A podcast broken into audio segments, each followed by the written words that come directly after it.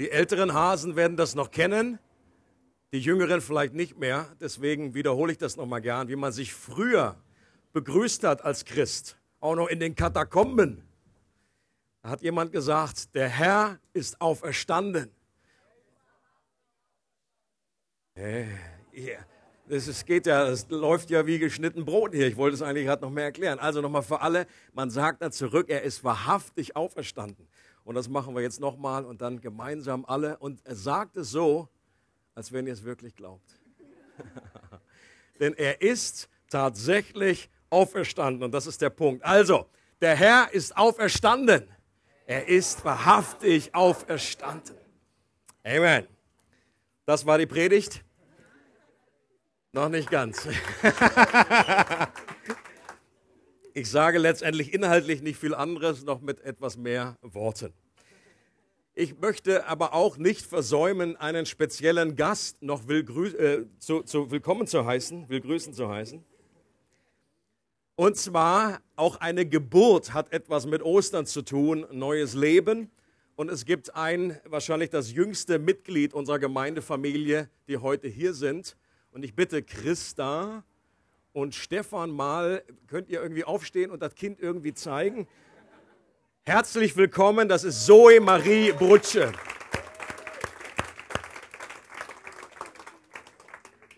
Ist nicht auferstanden, sondern ist überhaupt erst zum ersten Mal auf diese Welt gekommen.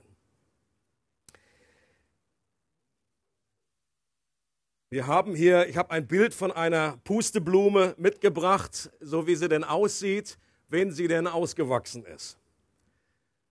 Und äh, wie eingangs schon gesagt, das haben wir einfach als einen Aufhänger genommen, als ein Bild, um das Motto von diesem Ostersonntag äh, uns einprägen äh, zu können. Liebe wird mehr, wenn man sie verschenkt.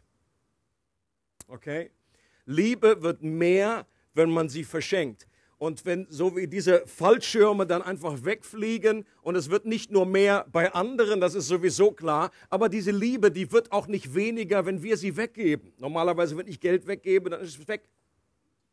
Aber wenn man Liebe weggibt, dann wird sie mehr, dann wächst etwas in uns. Und das ist der Punkt, den wir hier versuchen zu machen. Jesus hat ein sehr ähnliches Bild aus der Natur damals benutzt, nur hat er äh, kein Löwenzahn gewählt, sondern ein Weizenkorn. Äh, vielleicht deshalb, weil es Pusteblume damals in Israel nicht gab. Und ich lese diesen Text vor, von dem wollen wir heute starten, Johannes 12, Verse 23 bis 25.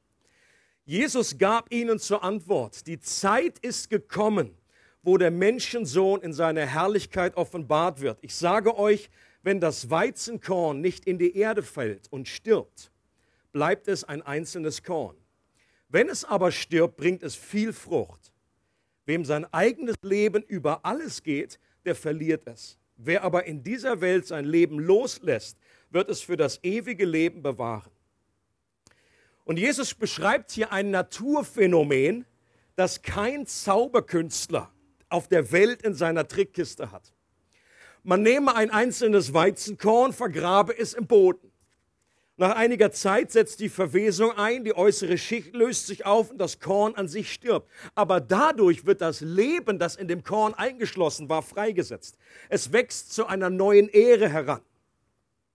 Und wiederum, äh, diese Ehre hat viele Körner. Aus dem Tod entsteht neues Leben. Aus einem einzigen lebendigen Korn werden viele lebendigen Körner. Und dieses Wunder, das immer wieder in der Natur stattfindet, das bezieht Jesus auf seinen eigenen unmittelbaren Tod. Und was Jesus hier zum Ausdruck bringt, ist, ich bin nicht nur gekommen, um von Gott zu erzählen oder um Kranke zu heilen, sondern in erster Linie bin ich gekommen, um auf dieser Erde zu sterben und vergraben zu werden wie ein Weizenkorn. Und warum? Weil das Leben, das ihr braucht, in mir ist, sagt Jesus. Und nur wenn ich sterbe, wird dieses Leben freigesetzt. Bisher ist dieses Leben nur in mir, doch wenn ich sterbe, dann wird dieses Leben vervielfältigt und es entsteht viel Frucht, so wie beim Weizenkorn. Liebe wird mehr, wenn man sie verschenkt. Und das ist auch die Aussage des wohl berühmtesten Bibelverses in Johannes 3, Vers 16. ist der Klassiker aus dem Neuen Testament. Denn Gott hat der Welt seine Liebe dadurch gezeigt, dass er seinen einzigen Sohn für sie hergab, das heißt verschenkte, damit jeder, der an ihn glaubt, das ewige Leben hat und nicht verloren geht. Hier hat Jesus, äh, hat Gott selber also genau das praktiziert. Er hat, er wollte, dass Liebe wächst, dass Liebe sich ausbreitet wie diese Pusteblume. Und er hat seinen Sohn hingegeben und hat ihn als Weizenkorn in diese Erde vergraben, damit viel mehr Frucht noch entsteht. Doch die Frage ist, worin besteht diese Verlorenheit? Viele Christen, die schon länger unterwegs sind, sagen, okay, das weiß ich schon, habe ich schon mal gehört. Aber ich sage es gerne nochmal, auch für Gäste, vielleicht ist jemand da, dem nicht klar ist, warum spricht jetzt hier Gott davon, dass Menschen verloren sind? Wieso sind wir verloren? Wofür muss er uns, wovon muss er uns befreien? Die Bibel sagt uns, dass wir Menschen eigentlich komplett ohne Ausnahme das Ziel verfehlt haben, zu dem wir eigentlich geschaffen wurden.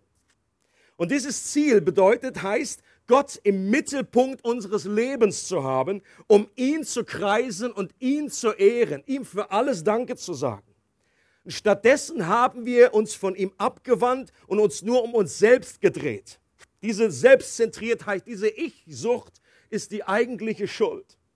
Und wir haben Gott die Ehre gestohlen, die ihm gehört, haben seine Gebote übertreten und sind dadurch alle vor ihm schuldig geworden. Und weil Gott Liebe ist, wollte er uns vergeben. Aber auch Gott kann Unrecht nicht einfach so ungeschehen machen und ohne seine Gerechtigkeit aufs Spiel zu setzen. Auch Gott kann Schuld nicht einfach so in Luft auflösen. Wenn ein Schaden entstanden ist, dann muss irgendjemand dafür aufkommen. Also, wenn jemand, ist es zu laut hier? Sollen wir zumachen? Geht's für euch? Bitte. Wenn jemand mein Auto ramponiert, dann muss jemand den Schaden bezahlen. Darauf werde ich achten. Das werde ich in Liebe einfordern, auch wenn ich Christ bin, aber da hört die Liebe auf des Deutschen liebstes Kind ist sein Auto. Wenn also mir jemand in, ins Auto fährt dann, und der Schaden, der soll wieder gut gemacht werden, dann muss jemand für den Schaden blechen. Entweder der Täter bezahlt und hoffentlich hat er eine gute Versicherung, oder er zahlt nicht und dann zahle ich selber. Jemand zahlt. Es kann nicht einfach so sein, es ist sich in Luft auflöst. Der Schaden aus Geisterhand plötzlich wieder hergezaubert ist und puff, ist morgen ist das Auto wieder heile. Und in so einer materiellen Geschichte, dann ist das ja auch noch verhältnismäßig einfach. Aber was, wenn ein moralischer Schaden entstanden ist? Was, wenn der Ruf von jemandem ruiniert wurde? Wenn negativ geredet wurde, wenn jemand in der Presse zerrissen wurde, wenn die Freiheit von jemand oder sein Glück geraubt wurde, dann muss auch jemand die Konsequenzen übernehmen. Jesu, jemand muss dafür die Strafe zahlen, muss Buße zahlen. Und das ist auch unser eingebautes Gerechtigkeitsempfinden. Wenn einem Kind etwas angetan wurde, dann möchten wir, dass jemand dafür zur Verantwortung gezogen wird. Und auch wenn das uns geschieht, dann haben wir in uns etwas. Wir möchten, dass der andere dafür zahlt. Wir möchten, dass, das, dass er da nicht einfach so frei davonkommt. Das ist eingebaut in uns. Das ist unser Gerechtigkeitsempfinden. Und entweder wir zahlen es selber dem anderen heim oder wir geben ihm die Retourkutsche oder er kommt in den Knast oder er wird irgendwie dafür äh, ganz öffentlich irgendwie, äh, muss sich entschuldigen oder wie auch immer. Das ist die eine Variante. Oder die andere Möglichkeit ist folgende. Wir übernehmen die Kosten selber und das heißt Vergebung. Das heißt Vergebung. Vergebung heißt, die Bezahlung der Schuld selbst zu übernehmen. Und das ist nicht einfach. Das wird einen Impuls in uns hervorrufen. Echte Vergebung kostet uns etwas. Wir verzichten nämlich darauf, uns jetzt zu revanchieren. Soll, die, die, wenn uns jemand was angetan hat, dann möchten wir, dass der leidet. Und wenn wir vergeben, dann verzichten wir darauf. Und wir selber leiden. Es bedeutet zu leiden, es ist wie ein kleiner Tod, den wir durchleben weil etwas in uns stirbt. Letztendlich wird Vergebung uns befreien, aber zuerst ist es wie ein Sterben. Und dasselbe galt für Jesus, als er am Kreuz hing. Jesus hatte nicht nur einige Vergehen seiner Peiniger auf sich genommen, die, die so um ihn waren, einfach die Juden, die ihn dann einfach da vors Gericht gezerrt haben, die Römer, die ihn ans Kreuz genagelt haben. Nein, es heißt, dass Jesus die Sünde der ganzen Menschheit auf sich genommen hat und vergeben hat. Es gab eine unglaublich große Schuld von Millionen von Menschen, die bezahlt werden musste. Und Gott selbst hat das bezahlt, was wir Menschen niemals zurückzahlen konnten. Es gab eine Strafe, die getragen werden musste und Gott selbst hat sie getragen, damit wir davon befreit sind und Gott uns vergeben konnte. Als Jesus vom Kreuz rief, Vater, vergib ihnen, denn sie wissen nicht, was sie tun hat in diesem Moment Gott unsere Schuld vergeben. Und genau das hat Jesus das Leben gekostet. Macht das Sinn? Vergebung hat einen Preis. Und das, was wir nur im Kleinen erleben, wenn wir jemanden erleben, diesen kleinen Tod, äh, multipliziert das in, in, ins Unendliche mit einer gewaltigen Schuld für die gesamte Menschheit. Diese Vergebung in dem Moment hat Jesus sein Leben gekostet. Er ist gestorben, um uns zu vergeben. Und als er ausgerufen hat, Vater, vergib ihnen, dann galt das auch nicht nur für die Gruppe derer, die da um das Kreuz herum waren und die damit zu tun hatten, direkt, dass Jesus gestorben ist, sondern das galt für alle Zeiten. Das gilt auch noch bis heute. Jesus hat gebetet, Vater, vergib ihnen, denn sie wissen nicht, was sie tun. Das bedeutet auch, er hat für mich gebetet, denn ich wusste auch nicht, was ich tue weil ich Gott nicht wirklich geehrt habe, weil ich Gott den Rücken gekehrt hatte, weil ich im Grunde nur mein eigenes Leben leben wollte, meine eigenen Ziele, weil ich Gott nicht im Zentrum meines Lebens hatte. Ich wusste nicht, was ich tue. Aber Gott kam. Und weil Gott Liebe ist, weil Gott für uns ist, kam er, um uns zu vergeben. Und Jesus hat selbst immer wieder betont, dass er genau deshalb auf die Erde gekommen ist, um sein Leben freiwillig zu geben, als ein Lösegeld für viele. Und dass er an einem Kreuz stirbt, war kein tragischer Unfall, wie so manch einer glaubt heutzutage. Und dann ist man so, guckt man wehmütig zurück und sagt, Mensch, der arme Jesus, das ist ja furchtbar schief gelaufen. Da ist der unschuldig irgendwie, der war doch so gut. Und sie begreifen nicht, dass es der Plan war von Jesus selber. Er hat das angesagt vorher, gesagt, ich bin gekommen, um mein Leben zu geben, freiwillig. Dass er an einem Kreuz stirbt, war kein Unfall, kein Justizirrtum, sondern war von Anfang an genauso geplant. Zum Beispiel eine Aussage, Johannes 10, Verse 17 bis 18. Da sagt Jesus, der Vater liebt mich. Warum? Weil ich mein Leben hergebe. Ich gebe es her, um es wieder zu empfangen. Niemand nimmt es mir. Ich gebe es freiwillig. Ich habe die Macht, es herzugeben und ich habe die Macht, es wieder zu empfangen. Das ist der Auftrag, den ich von meinem Vater bekommen habe. Und das haben die ersten Jünger nicht gecheckt. Das haben sie nicht verstanden. Aber hinterher konnten sie das aus einer ganz neuen Sicht verstehen. Das hat nicht lange gedauert, bis sie die Zusammenhänge geschnallt hatten. Hör mal, wie die ersten Christen in Jerusalem später beten. Apostelgeschichte 4 ist ein Gebet aufgeschrieben. Und dann beten sie hier in dieser Stadt, nämlich Jerusalem, haben sich Herodes und Pontius Pilatus zusammen mit den heidnischen Nationen und den Stämmen Israels gegen deinen heiligen Diener Jesus verbündet, den du gesalbt hast. Doch indem sie so vorgingen, ist genau das eingetreten, was du in deiner Macht vorherbestimmt hattest und was nach deinem Plan geschehen sollte. Leute, es macht einen riesen Unterschied, auch für unser Leben. Ob wir denken, dass wir nur einfach jetzt äh, ein Spielball sind von irgendwelchen Schicksalsdingen, die so uns passieren, oder ob wir wissen, dass ein guter Gott im Verborgenen, hinter dem Vorhang, einen Plan entfaltet.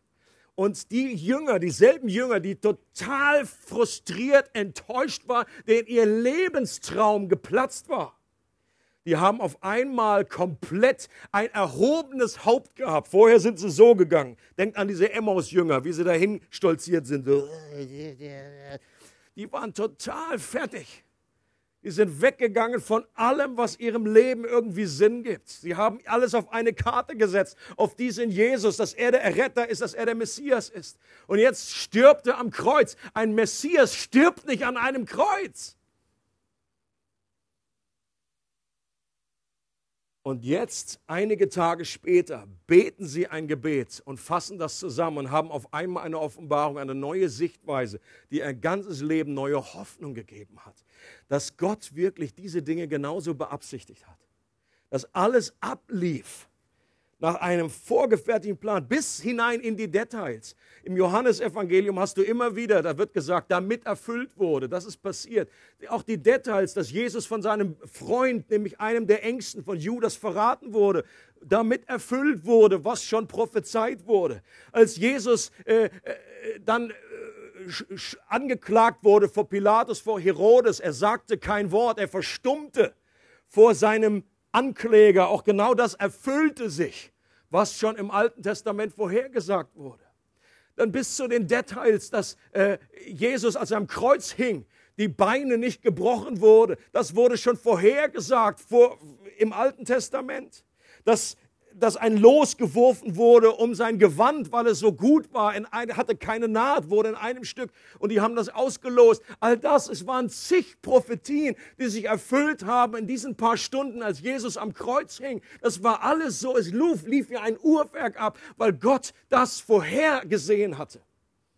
Und Leute, das zu erkennen, auch in unserem Leben, für uns heute, macht einen riesengroßen Unterschied. Walter Wink nimmt, greift auch das Bild auf vom Löwenzahn und er sagt, Jesus umzubringen ist wie der Versuch, Löwenzahn auszurotten, indem man gegen eine Pusteblume bläst. Finde ich gut. Und der Feind, der Widersacher, der Teufel, Jesus sagt, den gibt es wirklich. Und er hat gedacht, Mensch, jetzt habe ich ihn, jetzt habe ich den Erlöser, jetzt habe ich den Sohn Gottes und ich werde ihn umbringen. Und alle Feinde, die oder die Juden damals, die einfach gedacht hatten, Mensch, wir wollen nicht, dass dieser, dieser komische Prophet, dass dieser Irrlehrer hier rumgeht. Sie wollten ihn fertig machen, haben gesagt, jetzt haben wir ihn mundtot gemacht. Aber die wahre Liebe kann man nicht töten. Das war hoffnungslos und sie haben irgendwie versucht, diese Pusteblume kaputt zu machen, das, diese Unkraut auszureißen und haben dabei gegen die Pusteblume geblasen und es wurde einfach nur noch mehr Liebe da. Doch interessant ist Folgendes. Der Tod alleine hätte nicht ausgereicht, um so eine gewaltige Bewegung der Liebe in Gang zu setzen, die, die ist danach, wie sich das entfaltet hat.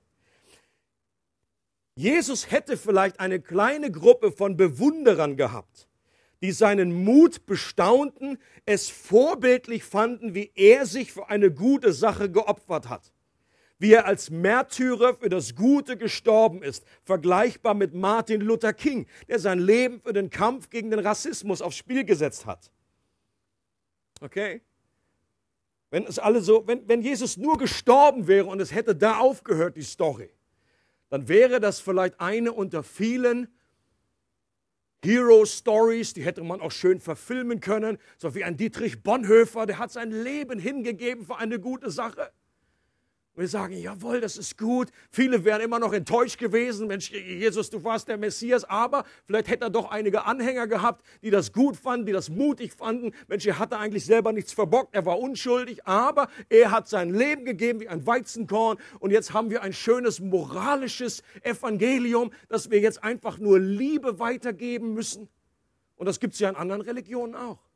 Ja, gibt ja viele andere Religionen, die sind auch, die haben, äh, dass, dass das Gute im Menschen gesehen wird und dass man anderen Gutes tut. Das hast du im Buddhismus auch, das hast du im Hinduismus auch, das hast du auch im Islam. Da wird auch gesagt, Gott ist ein gerechter Gott, ich, ich, er ist barmherzig. Aber Wie ist es zu erklären, dass sich die Bewegung um diesen Jesus von Nazareth wie ein Lauffeuer verbreitet hat in der damaligen Zeit? Den Aposteln wurde vorgeworfen, dass sie nur in wenigen Wochen ganz Jerusalem mit ihrer Lehre erfüllt haben.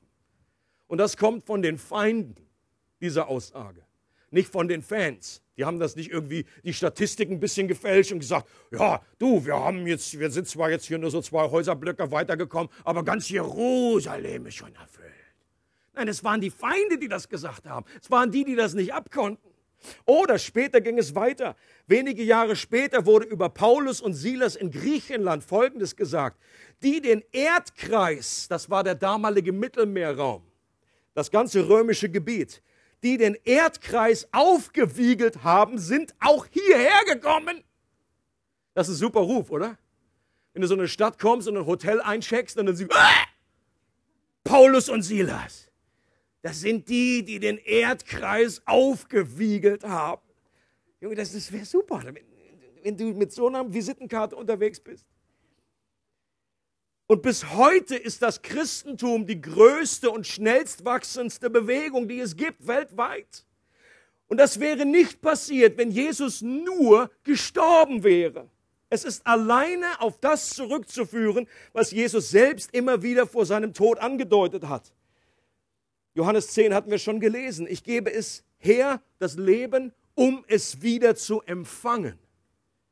Ich habe die Macht, es herzugeben und ich habe die Macht, es wieder zu empfangen.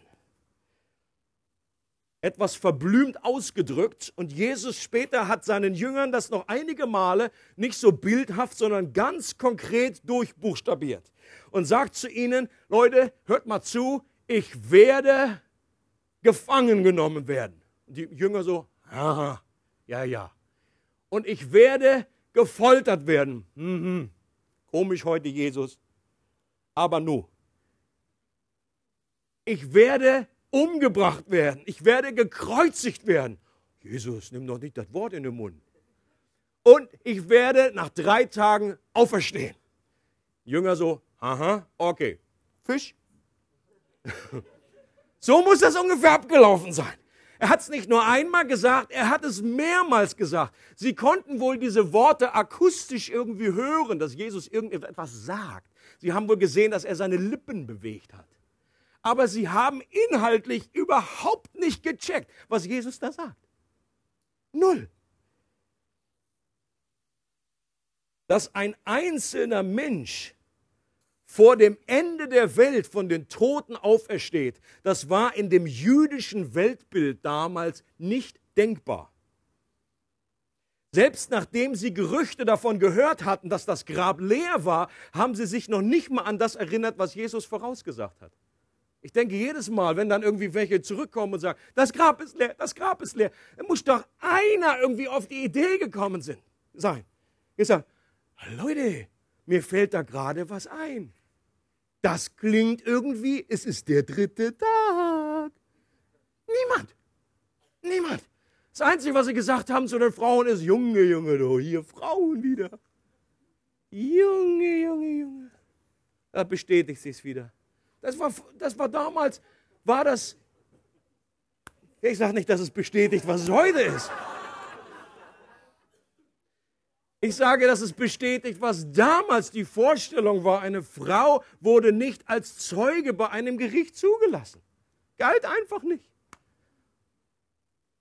Was übrigens ein gewaltiges, über, über, über, überraschendes Argument dafür ist, dass das wahr ist, was passiert ist. Denn die Jünger hätten freiwillig, wenn sie so einen Bericht aufschreiben, wenn sie das erfunden hätten, wäre das Letzte gewesen, was sie da reinschreiben, ist, dass die ersten Berichterstatter, die ersten Zeugen Frauen waren.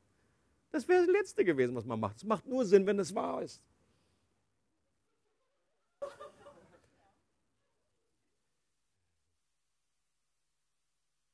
Die Jünger damals hatten keine Denkkategorie für das, was da passiert ist. Einen quadratischen Kreis konnten sie einfach nicht denken.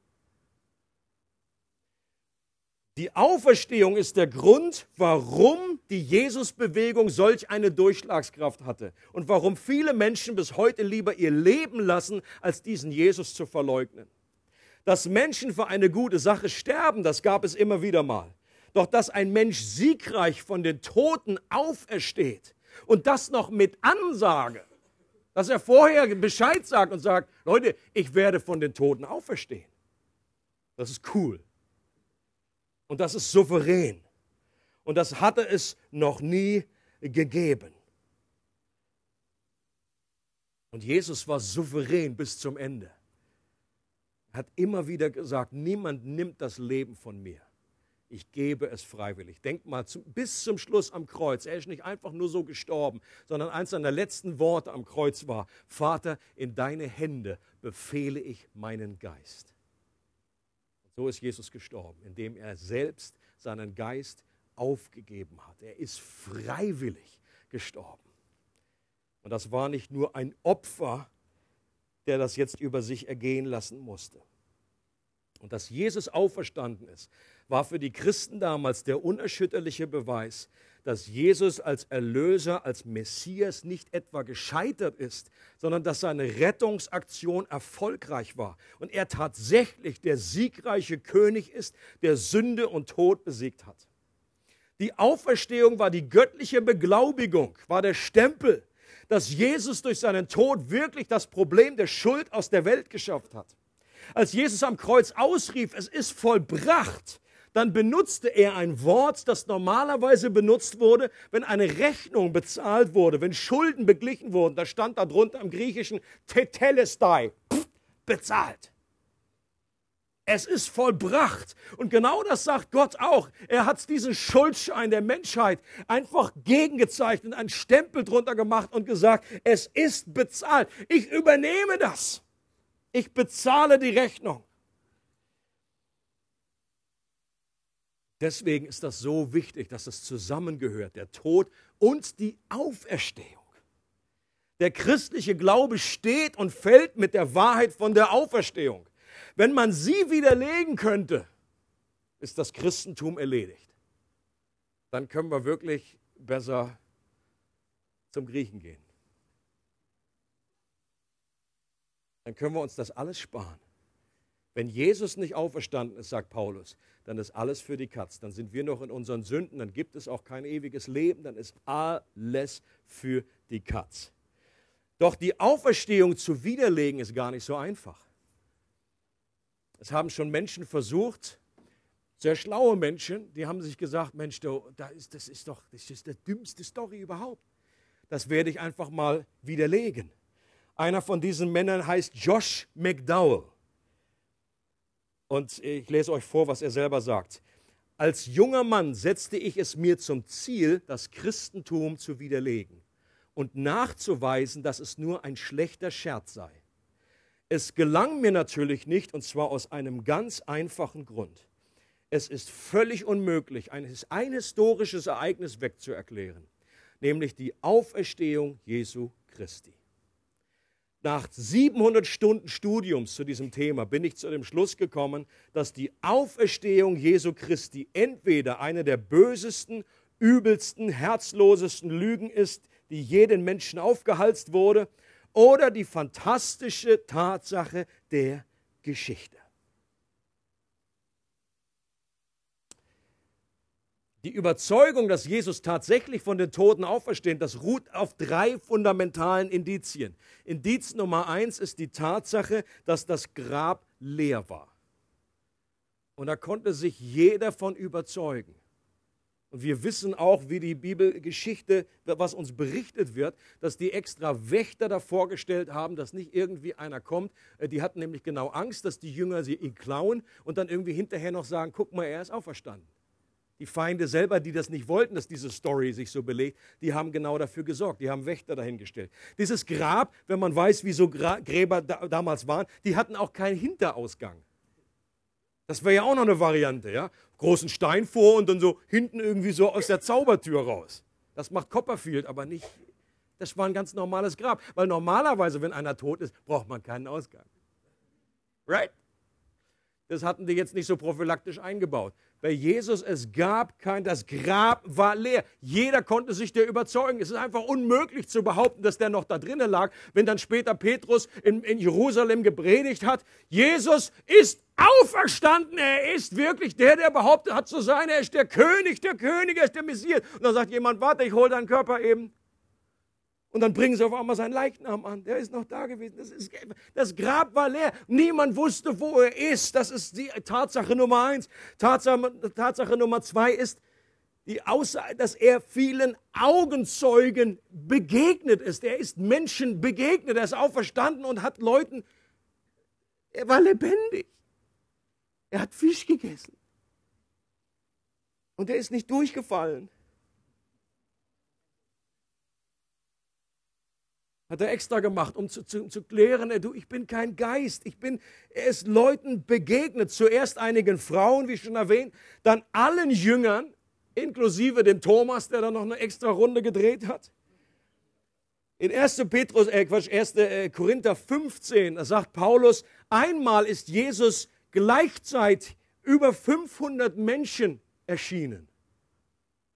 Manche behaupten, dass es irgendwie eine, äh, dass die halluziniert haben irgendwie. Menschen haben einfach nur Jesus gesehen, weil sie das so wollten, weil sie daran geglaubt haben. Aber eine Massenhalluzination von 500 Leuten gleichzeitig, das ist schwer zu erklären. Die haben ihn gleichzeitig gesehen.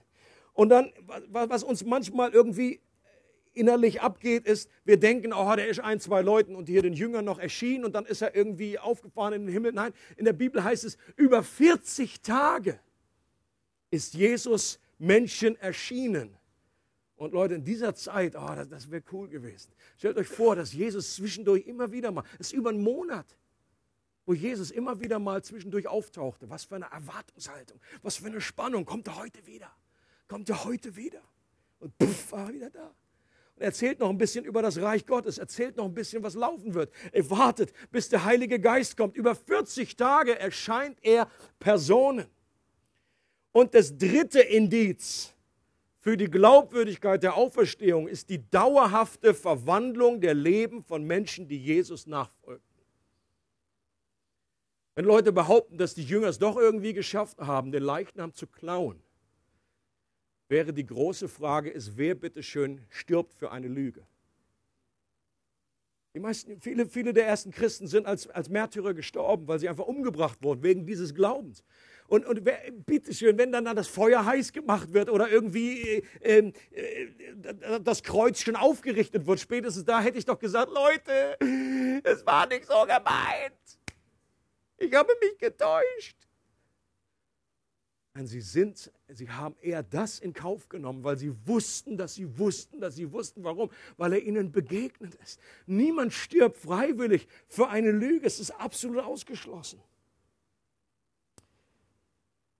Lou Wallace, habe ich erst jetzt gelernt in der Vorbereitung, war auch ein Mann, der einen Roman schreiben wollte, um eigentlich zu zeigen, dass diese, diese Auferstehungsstory, dass das totaler Schwachsinn ist, daran zu glauben. Und er wollte, er hat recherchiert, hat in die Bibel angefangen zu lesen, auch andere Berichte. Und während er gelesen und studiert hat, wurde er überzeugter und überzeugter, hat gemerkt, dieses Argument, äh, das ist eigentlich un unglaublich, äh, das zu behaupten und das zu behaupten, dass Jesus nicht wirklich gestorben ist oder dass dann irgendwie Leute ihn da geklaut haben, das hat alles keinen Sinn gemacht. Und bis er dann ein neues Buch geschrieben hat, und das war dann Ben Hur. Ben Hur kennen wir noch, ewig langer Film, schaffst du nie bis zu Ende. Mit diesem Wagenrennen und so weiter. Der Typ, das ist, äh, das ist Lou Wallace, der das geschrieben hat, diesen Roman. Und er sagt selber, lange bevor das Buch beendet war, glaubte ich an Gott und Christus. Er war überzeugt, als er wirklich sich da mal die Fakten angeschaut hat. Tim Keller sagt, wenn Jesus von den Toten auferstanden ist, müssen wir alles akzeptieren, was er gelehrt hat. Und wenn er nicht auferstanden ist, kann es uns egal sein, was er gelehrt hat. Der springende Punkt ist nicht, ob sie seine Lehre mögen oder nicht, sondern ob er von den Toten auferstanden ist oder nicht. Apostelgeschichte 17 heißt es, da sagt er, ist Paulus in Athen und er sagt, diesen Mann, nämlich Jesus, hat er, das ist Gott, vor aller Welt den künftigen Richter bestätigt, indem er ihn von den Toten auferweckt hat. Als Paulus von der Auferstehung der Toten sprach, brach ein Teil der Zuhörer in Gelächter aus. Und andere sagten, über dieses Thema wollen wir zu einem späteren Zeitpunkt mehr von dir erfahren. Doch einige Leute schlossen sich ihm an und kamen zum Glauben. Es gibt genau diese drei Reaktionen auch auf die, auf die Auferstehung, auch heute noch. Genau dasselbe wie im Jahre, was weiß ich, 50 nach Christus. Man kann das Ganze einfach wie albern weglachen und sagen, das ist ja ein Kappes, das habe ich noch nie gehört, so ein Quatsch. Dass Leute einfach so von den Toten auferstehen. Gibt es nicht. Oder es gibt die zweite Variante, dass man sagt, Mensch, das interessiert mich über das Thema, da will ich noch zu einem späteren Zeitpunkt mehr hören das will ich noch ein bisschen erforschen. Und wenn jemand hier sitzt, der genau an diesem Punkt steht, möchte ich dich ermutigen, das genau zu tun, da nicht locker zu lassen, dem nachzugehen, dieser Frage, ist die Auferstehung Jesu tatsächlich passiert oder nicht? Diese Frage wird dein gesamtes Leben bestimmen. Denn wenn Jesus wirklich auferstanden ist, dann sollten wir auf ihn hören. Und wenn Jesus nicht auferstanden ist, dann kann uns das völlig egal sein. Und das Dritte ist, dass Leute sagen, Mensch, das ist überzeugend, da ist etwas, ich merke, dass Gott etwas in meinem Leben tut, dass er mir Glauben schenkt. Das war vorher für mich irgendwie alles irgendwie wie ein Märchen, aber es wird real für mich. Und dass du dein Leben in Gottes Hand legst und sagst, Gott, ich möchte dir vertrauen. Und was wäre das beste Ostergeschenk, was du Gott und mir tun kannst.